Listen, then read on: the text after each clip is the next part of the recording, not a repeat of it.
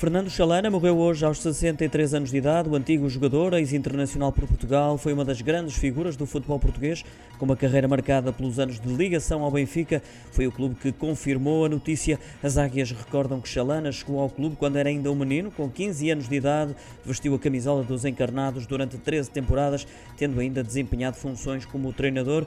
Protagonizou a primeira grande transferência de um talento nacional para um clube estrangeiro, mais concretamente para o Bordeaux de França, na década de 80 o Benfica recebeu na altura cerca de 2 milhões de euros pela transferência do pequeno genial, verba que permitiu a conclusão das obras do antigo Estádio de Luz com o fecho do mítico terceiro anel. Fernando Chalana morreu hoje aos 63 anos.